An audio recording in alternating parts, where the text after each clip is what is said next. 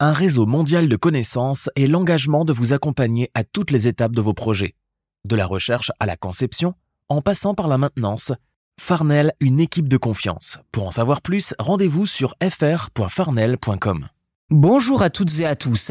Avec 336 voix pour, 300 contre et 13 abstentions, les eurodéputés ont donné in extremis leur approbation à un projet de loi visant à restaurer les écosystèmes.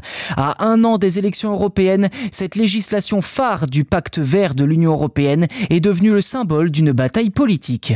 En effet, le texte proposé mi-2022 par Bruxelles vise à imposer aux États des objectifs contraignants de restauration des terres et des espaces marins endommagés par la pollution ou l'exploitation intensive.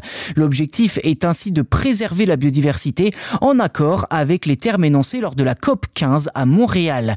Une première victoire pour de nombreux eurodéputés écologistes qui précisent que l'adoption de ce texte a eu lieu au terme d'une lutte acharnée.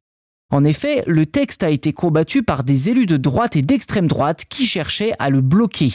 Tout comme d'autres textes du PAC vert, les conservateurs exprimaient leur inquiétude quant à l'impact sur l'agriculture, la pêche ou les énergies renouvelables. Je cite la députée Les Républicains Anne Sander, Restaurer la nature ne doit pas signifier la fin de toute production économique, industrielle, forestière et agricole en Europe. Fin de citation.